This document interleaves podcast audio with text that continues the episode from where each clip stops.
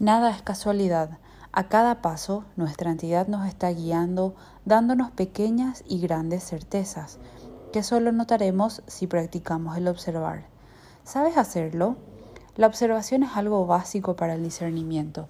El discernir es el indispensable para poder avanzar, no solo en la información, sino también en el trabajo que como contenedores tenemos que hacer para aprendizaje y evolución de nuestra conciencia sin hacer uso de estas herramientas, simplemente no hay ningún avance.